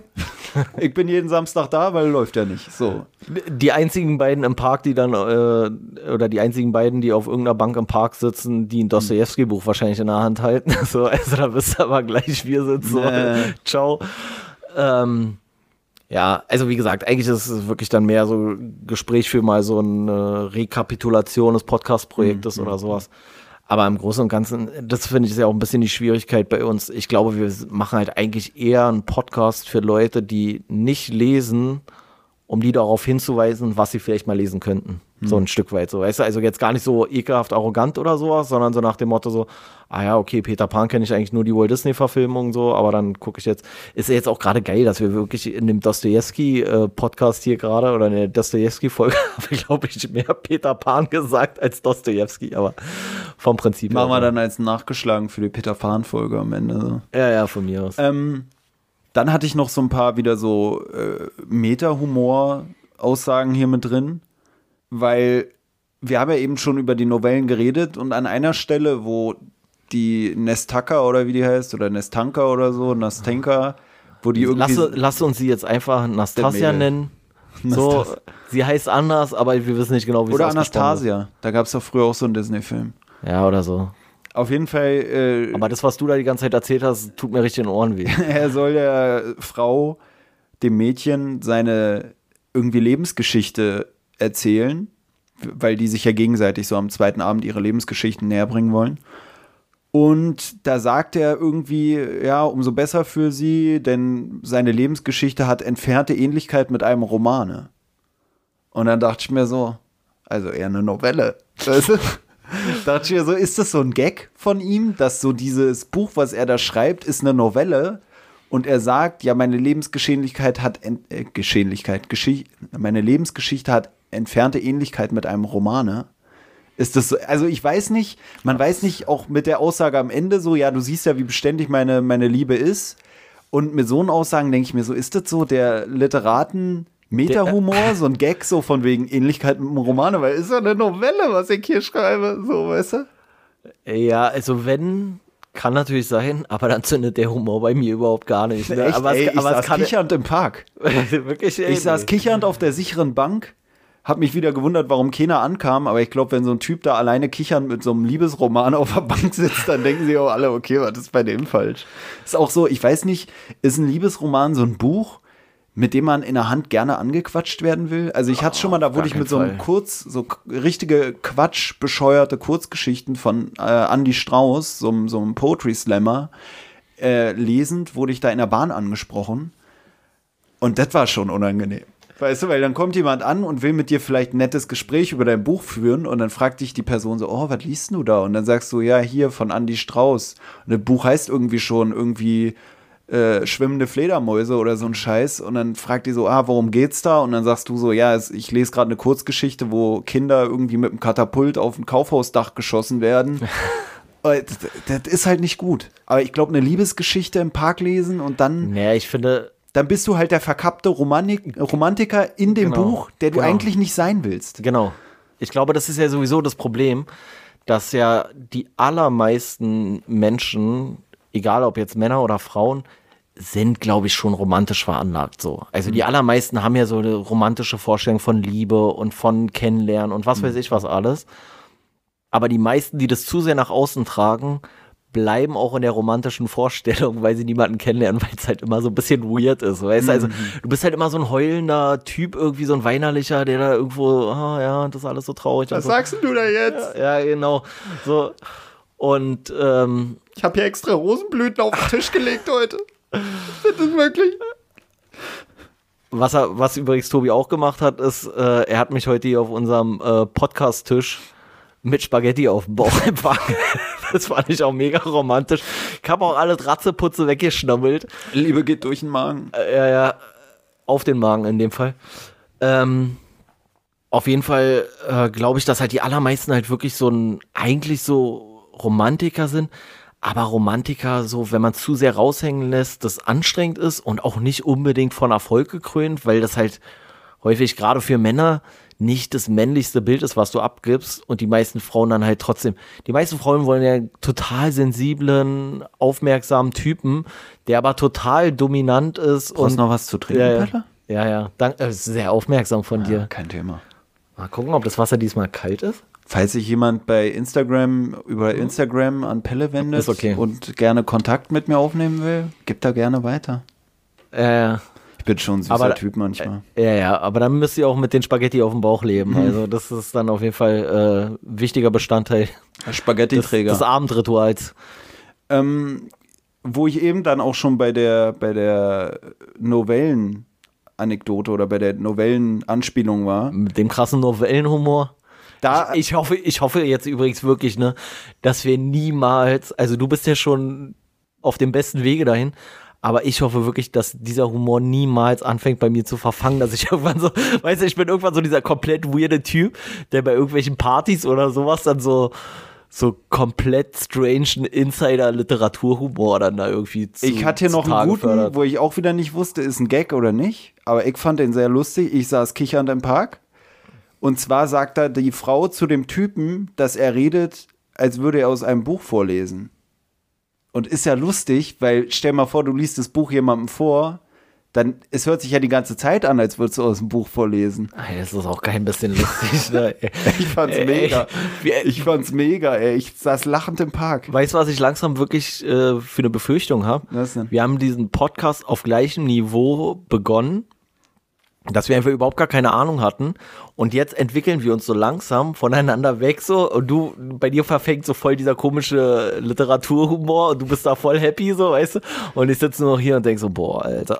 Könnte auch einfach sein, los? vielleicht bin ich doch zu blöd, um es zu checken und nehme die Bücher noch nicht ernst genug und witter einfach überall immer den blöden Gag, weil ich selber einfach noch so, so kindisch und infantil bin, dass ich mir denke, Alter, Bücher ist doch einfach ein Quatschprodukt. Weißt du, und dann denke ich so, okay, der Typ, der, der kann das doch nicht ernst meinen. Das ist ja das, was ich vorhin schon meinte, das ist auch das Problem, dass Bücher halt immer von Leuten geschrieben werden, in der Regel, die buchaffin sind. Und sogar Leute, wo du denken würdest, okay, der Deutschrapper, der ist jetzt kein Buchexperte, boah, ist vielleicht mal was Neues, wenn der ein Buch schreibt, dann ist es ja geghostwritet. Weißt du, also du hast selten einfach ein Buch von jemandem, der keine Ahnung vom Bücherschreiben oder hat, so hat, weißt du? Ich glaube, du kannst es auch einfach nicht. Ja, es wäre halt authentisch, aber es wäre auch scheiße geschrieben. Ja, wahrscheinlich, ja. Weißt du, das ist halt das Problem. Ja, aber das ist ja in jedem Bereich so. Ja, aber das ist ja schade. Also es, es, es wäre ja auch, guck mal, stell mir jetzt vor, auf, aber Bücher sind so Produkte von Nerds für Nerds, habe ich dann das Gefühl. Weißt du, wenn dann immer so auf andere Autoren verwiesen wird und du denkst dir so, Mann, das verstehen doch nur, kein Wunder, dass du mit E.T.H. Hoffmann versch- äh, ver, ver, befreundet bist, weil außerdem versteht doch keiner, wen du meinst. Ich lese Ivanhoe und denk mir, meint er jetzt Ivanhoe den Ritter?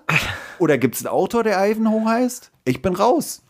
Ich will auch nicht jeden dritten Satz googeln, wenn der irgendeinen Namen nennt, ist das jetzt ein Autor, kannst mal aufhören, nur Autoren. Nenn doch mal einen Sportler, habe ich zwar auch keine Ahnung von, aber dann bin ich immerhin mit anderen Leuten wieder. Das wäre aber auch schon wieder lustig, ne?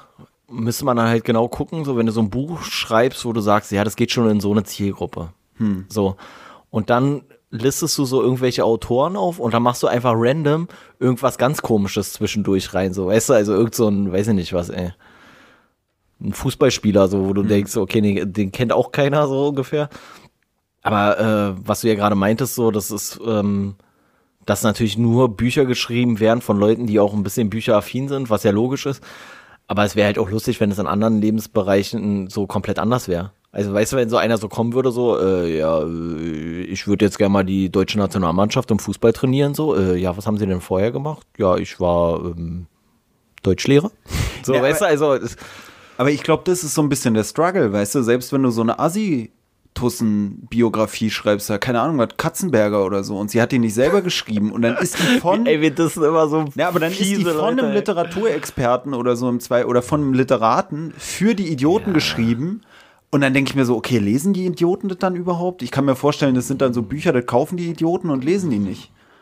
Weißt du, weil eigentlich So ist es ja so weit weg dann wahrscheinlich schon wieder von der Katzenberger oder so klischeebehaftet Nee, ich- geschrieben, dass es eigentlich sie schon wieder gar nicht richtig widerspiegelt. Also ich glaube, dass so bestimmte, gerade sowas, so Star-Biografien, und ich finde es gerade richtig bedenklich, dass ich Katzenberger in Star-Biografien eingeordnet habe. Nee, gerade diese Biografien zu irgendwelchen Prominenten, die erreichen natürlich auch ganz häufig Leute, die einfach dann dann ist das das einzige Buch, was sie jemals gelesen haben. Hm. So, weißt du, also so der, die Katzenberger-Fans, die kaufen dann halt dieses ein, die lesen vielleicht nie ein anderes Buch, aber dann kaufen sie dieses eine Katzenberger Buch und denken so, ja, wow. So, nee, das hat natürlich auch gar keinen Mehrwert, aber ich finde auch Biografie ist für mich auch nicht so ein richtiges Autorenbusiness irgendwie, oder? Also, weil es ist ja keiner im klassischen Sinne kreative Eigenleistung, dass du dir selber eine Geschichte ausdenkst, sondern dann ist es ja nur noch Kunst der Ausdrucksform, sage ich mal, aber die Fantasie bleibt ja völlig auf der Strecke. Ja, aber das ist ja das, es sei denn, du machst die Bushido-Biografie, dann kannst du die Fantasie äh, fließen Aber das ist ja auch das, was ich meine bei dieser Biografie, dann ist die Ausdrucksweise halt auch so völlig anders. Es ist vielleicht die Geschichte von Manuelsen oder so, aber dann sind da Sätze drin, wo du dir dann denkst, okay, das passt gar nicht so, als ob der ja, sich darum Gedanken macht. Und wo du gerade die äh, Bushido-Biografie erwähnt hast, da ist ja das Geile, dass Bushido ja selber sagt, er hat die Biografie selber nie gelesen, er weiß gar nicht, was da drin steht. Nee, Lustig gut, ist dann aber, er hat's, er einmal ist die verfilmt, ein Hörbuch. Alter. Ja, ich habe das Hörbuch hier. Weißt ja. du, das finde ich halt so geil. Nee, habe ich nie gelesen. Ja, ja. ist doof, dass das Hörbuch von dir eingelesen ist. Ja, Und der Film schildert ja im Endeffekt das gleiche wie das komische Buch. So. Ja, also ich, ja, aber das ist halt auch, deswegen gefallen mir aber auch diese Biografien nicht. Also mal abgesehen davon, dass ich das häufig schwierig finde, dann finde ich es halt geiler, du machst sowas also wenn das jetzt so, ähm, auch diese Biopics oder sowas, weißt du, also hier so Filme, die sich um irgendwelche, was weiß ich, wie, wie der Bushido-Film vom Prinzip her, dann finde ich es halt besser, sowas wie, wie Eminem das gemacht hat mit Ed Mile, dass du sagst, ich mache autobiografische Züge da rein, aber ich lasse mir noch freie Hand, weil dann bist du nicht so, ja, diese Biopics, die sind halt häufig auch irgendwie, also finde ich immer ein bisschen schwierig. Also der Bushido-Film, kann man ja sagen, was man will, aber der Bushido-Film war wirklich, selbst wenn du ein Fan bist, war der Film der größte Dreck. Das war der größte Dreck. Der war schauspielerisch, war der eine Katastrophe. Ich finde es dann auch schlimm, wenn so Stars ihre Lebensgeschichte verfilmen wollen und dann unbedingt da selber mitspielen, also sich selber spielen wollen und du so denkst, ey, wäre es nicht gut, wenn das jemand macht, der es kann? Du bist halt kein Schauspieler. Der Film ist alleine deswegen schon scheiße. Und da muss man halt sagen, so, Bushido ist ein unfassbar schlechter, schlechter Schauspieler. Ich weiß nicht, vielleicht hat er übelst trainiert irgendwo im, im Amateurtheater oder sowas, keine mhm. Ahnung. Aber in dem Film mega der schlechte Schauspieler, so, weißt du, also es gibt ja Leute, die können das irgendwie authentisch rüberbringen, so. Der 50 Cent Film war auch okay, sage ich jetzt mal, oder hier bei, ähm 50 Cent war ja meine Autobiografie gewissermaßen meine Biografie, die krasser Typ. Also wenn überhaupt jemals eine Biografie verfilmt werden würde. Forrest Gump, der Typ, der auf der Bank sitzt. genau, entweder so. Nee, aber von, von einem Star, wo ich sagen würde, ja, das passt so zumindest charakterlich, dann wäre das so eine, so eine Lafay, so ein Lafay-Biopic oder sowas, genau. weißt du?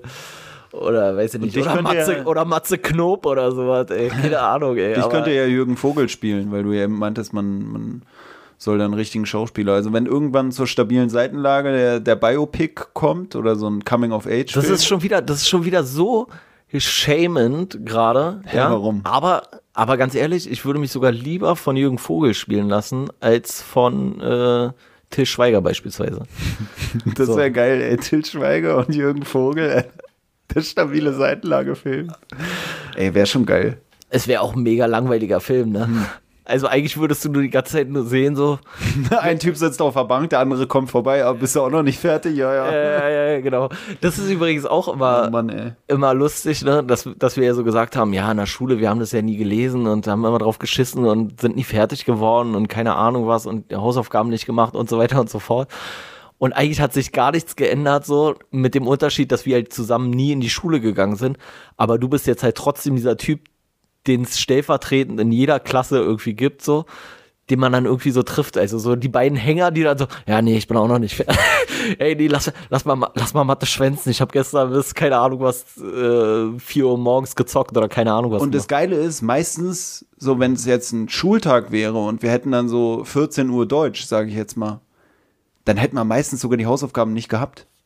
Weil wir sind ja so schon oft so, wenn wir uns um 14 Uhr treffen wollen, wird es immer später eigentlich und wir fangen immer später erst an und eigentlich machen wir, müssen wir immer die Hausaufgaben nachreichen oder nachmachen, ja. so, weißt du, weil wir fangen immer zu spät an. So, ey, wenn ihr in der Schule, wenn erste Stunde Englisch und ich hätte aber noch bis zur fünften Stunde Zeit gehabt, meine Hausaufgaben zu machen, dann hätte ich sie jeden Tag gehabt. Weißt du, also das ist halt auch so geil. Wir sind halt wirklich nicht so pflichtbewusst in dem Sinne, würde ich sagen. Aber naja. Ja, wobei ich habe ja auch das Gefühl, dass wir immer sagen, wenn wir, dass wir uns um 14 Uhr treffen, dass wir eigentlich nur sagen, wir treffen uns um 14 Uhr, damit wir bis 16 Uhr fertig sind. Hm. So, und selbst das klappt da nicht immer. Ich bin meistens schon um 14 Uhr fertig und dann muss ich noch, muss ich noch zwei Stunden durchhalten. So, das ist dann immer eher das Problem. Und wann bist du denn um 14 Uhr fertig? Na, ich meine jetzt im anderen Sinne fertig. Ach so, ja, ja. Deswegen die Folge hier eher richtige Schlaftablette von meiner Seite heute. Ja, aber ja wirst du schon langsam ein bisschen dösig oder was? Ja. Naja, wir können ja auch langsam äh, einen Sack zumachen. Ja, können wir machen. Ich habe eigentlich auch nichts mehr. Es ist traurig so, dass so eine Liebesgeschichte nicht so viel hergibt. Aber Pelle hat ja schon festgestellt, er ist kein Mensch, der Liebe empfindet. Und ich bin ein Mensch, genau. der Liebe empfindet und äh, tief in seinem Herzen bei sich trägt. Und Was jetzt halt wirklich ganz, ganz schön wäre, ähm, wenn du jetzt im Nachgang, weil wir jetzt ja noch ein bisschen zusammensitzen, nochmal noch mal kurz in uns gehen, ähm, wenn du dir den kleinen äh, Hackfleischklops dann doch noch aus dem Bauchnabel äh, rauspulen würdest und vielleicht kurz duschen, weil da ist echt noch viel Tomatensauce. Äh, ich weiß jetzt nicht, was das mit Oberkörper, Liebe zu tun hat, aber Oberkörper verteilt. Ja, das wäre wär, das wär lieb mir gegenüber. Ähm, nee, ansonsten man muss ja sagen so, also nicht jedes Buch trifft den trifft den Geschmack so, nicht jedes Genre trifft den Geschmack. Ich manchmal auch mehrere Bücher in Folge. manchmal manchmal auch jedes Buch in, in jeder Folge. Da merkt man wieder, aber, geiles aber, Konzept, zwei Typen, die mit Lesen nichts am Hut haben und auch alle Bücher kacke finden, lesen Bücher und reden drüber. Ja, du fandest es ja gar nicht so kacke. Nee, ich fand's auch, äh, kacke fand ich es auch nicht. Das kann man auch nicht sagen. Es ist halt nicht was, was ich normalerweise jetzt so lesen würde, aber das ist ja genau das Experiment, wenn man so möchte. Und ja, jeder, der so ein bisschen im, im Bereich Romantik unterwegs ist, das Buch noch nicht gelesen hat, der kann es auf jeden Fall lesen. So, also für mich, wie gesagt, die, das ist ja immer die Sache. Also das Buch liefert ja genau das, was man erwartet, wenn man das Buch eigentlich kauft, sozusagen. Also es ist ja nicht, dass, dass man sagt, so, oh, ist aber ein scheiß Krimi, so, nee, ist ja kein Krimi, sondern es ist halt ein, eine romantische Liebesgeschichte ohne Happy End. Und wenn man darauf Bock hat, dann kriegt man mit dieser Geschichte genau das, was man möchte. Na, für mich ist es auch, wie gesagt, was, wo ich mir denke, also zum einen diese ganze Friendzone-Thematik, die ich hier drin sehe, ist was, was heutzutage noch sehr aktuell ist, was ich vor allem bei Typen oft beobachte. Natürlich gibt es es auch andersrum, aber ich glaube, so öfter, so wie es hier dargestellt ist, auch dieses klassische Ding, so der liebe Nerd, sage ich jetzt mal, der liebe Typ, der so zurückhaltend ist und sich nicht raustraut. Weil eine Frau, die so zurückhaltend ist, die wird trotzdem öfter noch angequatscht, so nach dem Motto, weißt du? Und ich glaube, als Typ ist es auch heute und ja, so. wird ja von dir als Mann auch meistens eher erwartet. Also gibt es ja ganz viele Frauen, die immer noch so, die total modern sind, aber wenn es darum geht, wer quatscht wen an, dann ist es immer genau, noch so ne, eher das alte Rollenbild, was man dann ich denk, häufig ich denk, sehen möchte. Du brauchst halt diese, diese Typen, die sich trauen und die quatschen beide Arten von Frauen an. Aber ich glaube so, dieser, dieser Nerd-Typ, so, der wird halt nicht angequatscht und der traut sich selber nicht. Und das ist halt, wie gesagt, auch sowas, was, was man selber heutzutage noch oft beobachtet. Und wie ich schon gesagt habe, für mich ist es sogar was, wo ich sagen würde, zum einen, weil es nicht so umfangreich ist dann lässt sich auch gut, wenn du mal sagst, so, ey, äh, Marlon, ich habe die scheiß Hausaufgabe nicht. Was war denn da in dem Kapitel? Marlon kann es schnell zusammenfassen, weißt du, wenn, wenn die Klingel schon läutet und der Lehrer läuft schon so die letzten 20 Meter mit Kaffee. Marlon ist für dich ein Name für so einen Nerd? Nee, Marlon war für mich in der Schule derjenige, der während sechs oder siebter bis zehnter Klasse mir immer dann die Zusammenfassungen der Kapitel geliefert hat. Das war Marlon oder ist Marlon, den gibt's wirklich. Ach so, okay. Und der hat mir dann das immer gesagt und hier ist halt echt gut, weil hier kann er schnell zusammenfassen. Ja, ja. Weißt du, hier ist nicht so, oh fuck, Alter, auf 10 Seiten sind 20.000 Sachen passiert. Nee, nee. Äh, die ersten 30 Seiten sitzen sie zusammen und äh, sie heult und er äh, beschreibt irgendwie die Umwelt oder so ein Kack. Perfekt für sowas. Also es ist perfekt auch, wenn der Lehrer sagt, ah, mir ist eigentlich egal, ob die Kinder die Hausaufgaben machen oder nicht, ich habe nur keinen Bock auf Palaver so. Dann ist das Buch gut. Und wie gesagt, ich denke auch so, diese Liebesgeschichte an sich ist nicht schlecht dargestellt. Es ist einfach dargestellt, es ist treffend dargestellt, treffender, als ich die Sachen im Schulunterricht in Erinnerung hatte. Gleichzeitig Erinnerung hatte, nicht habe. So, das ist halt wirklich das größte Problem vielleicht. Vielleicht müssen wir uns wirklich mal wieder an die klassischen Sachen auch aus der Schule rantrauen wie du jetzt schon auch öfter mal angesprochen hast, die Leiden des jungen Werther oder so. Ja, ja, auf jeden Fall. Damit ich zum einen da mal Wissen aufbaue und zum anderen, damit man dann auch weiß, war es wirklich so kacke oder war ich einfach so kacke? Nee, wir haben das ja schon festgestellt, die Folge wird ja leider niemals rauskommen oder wir müssen die nochmal neu aufnehmen oder sowas. Ähm, woran ich mich ja damals noch erinnern konnte, an, weil wir es jetzt hier auch erwähnt haben im Zuge des Buches, E.T.R. Hoffmann, der Sandmann. Und ich habe das in der Schule und ich fand's mega kacke. Und dann haben wir es hier im Rahmen von unserem Podcast-Projekt gelesen. Und wie gesagt, die Folge wird wahrscheinlich nie rauskommen, weil die auch einfach viel zu lang war und ähm, aus äh, diversen anderen Gründen. Aber dann haben wir sie gelesen und dann waren wir auf einmal so auf so eine ganz komische Art und Weise im Nachgang total begeistert so hm. von dem Buch, so weißt du. Und ich weiß es nicht, aber Leiden des jungen Wärters hätte ich auf jeden Fall eigentlich noch mal Bock, obwohl es mir ein bisschen graut, weil ich halt so negative Erfahrungen oder negative Erinnerungen äh, daran habe aus der Schulzeit. Und dann im Vergleich vielleicht sogar auch mal ähm, die neuen äh, Leiden des jungen Werther oder sowas. Gibt es ja dann noch mal so aus den 60er Jahren oder mhm. sowas, so mhm. ein bisschen in die jetzige Zeit irgendwie transportiert oder irgendwie sowas. So als Vergleich, so fände ich halt auch interessant. Die erste Folge gucken. können wir dann Werthers Original nennen, Alter. ja, von mir aus. Nee, von, von mir aus können wir das mal machen so. In Zukunft anpeilen. Ist vielleicht auch nicht so ein allzu dicker Roman. Ist vielleicht eher eine aber, Novelle. aber übrigens, weil es hier Vielleicht müssen wir auch mal wieder von Novellen wegkommen, damit wir doch wieder mehr Substanz weil, haben. ich habe das Gefühl, die liefert hier echt nicht viel zum Quatschen. Nee, nee. Aber weißt du, was ich jetzt einen guten Folgentitel finden würde, weil wir es hier so oft genannt haben? Ich finde sichere Bank eigentlich nicht schlecht. Ja, oder halt wirklich Friendzone. Und was ich aber am lustigsten finden würde, wenn wir es einfach Peter Pan nennen würden. Weil wir so oft Peter Pan gesagt haben in der Folge. Ich finde, wir könnten auch jetzt einfach nochmal über Peter Pan quatschen. Ja, ich habe ja eigentlich schon die wichtigsten Sachen nochmal erwähnt, die mir nochmal wirklich so äh, gestern so im Gedächtnis rumschwirrten. Was wir ja eigentlich auch in der Peter Pan-Folge selber angesprochen haben, dieses Problem, er will unbedingt irgendwie eine Frau finden, die den Kindern Geschichten erzählt, weil er sich selber an nichts erinnern kann. Es ja. war wieder so ein trauriges Bild, was mir so in den Kopf kam, weil ich mir dachte, Alter, es ist wirklich so ein harter Struggle. Du erlebst die geilsten Geschichten, kannst nichts erzählen und dann lädst du so eine Frau ein oder holst so eine Frau da ins Niemalsland, entführst die, damit die den Cinderella erzählen kannst zum 20.000. Mal. Also richtig traurig. Ja, vor allem, die dir dann irgendwann auch die gleichen Geschichten erzählt oder die Geschichten erzählt, die du selber erlebt hast und du ja, hast sie gar nicht mehr in Erinnerung. Ja. Das ist ja noch erbärmlicher eigentlich. Ja. Aber egal. Lass uns hier den Sack zumachen heute. Das ist, glaube ich, dann eine relativ kurze, knackige Folge, würde ich jetzt denken. Ja, ja oder kurze, langatmige Folge. ja, mal gucken. Nur weil sie kurz ist, ist sie nicht knackig. Das ist, glaube ich, das äh, Problem. Im, Im, Zweifel stellen wir alles raus, was mit Dostoevsky zu tun hat und machen kurze, Peter Pan nachgeschlagen. Folge, so, weißt du? Ja, ja. Nee. Naja, dann. Im äh, Zweifelsfall cutten wir es wirklich einfach an Peter Pan ran. So. Ja. Kurze Buch, kurze Folge dieses Mal. Schönen Feierabend, bleibt stabil. Eure stabile Seitenlage. Auf Instagram erreichbar unter stabile-seitenlage-podcast.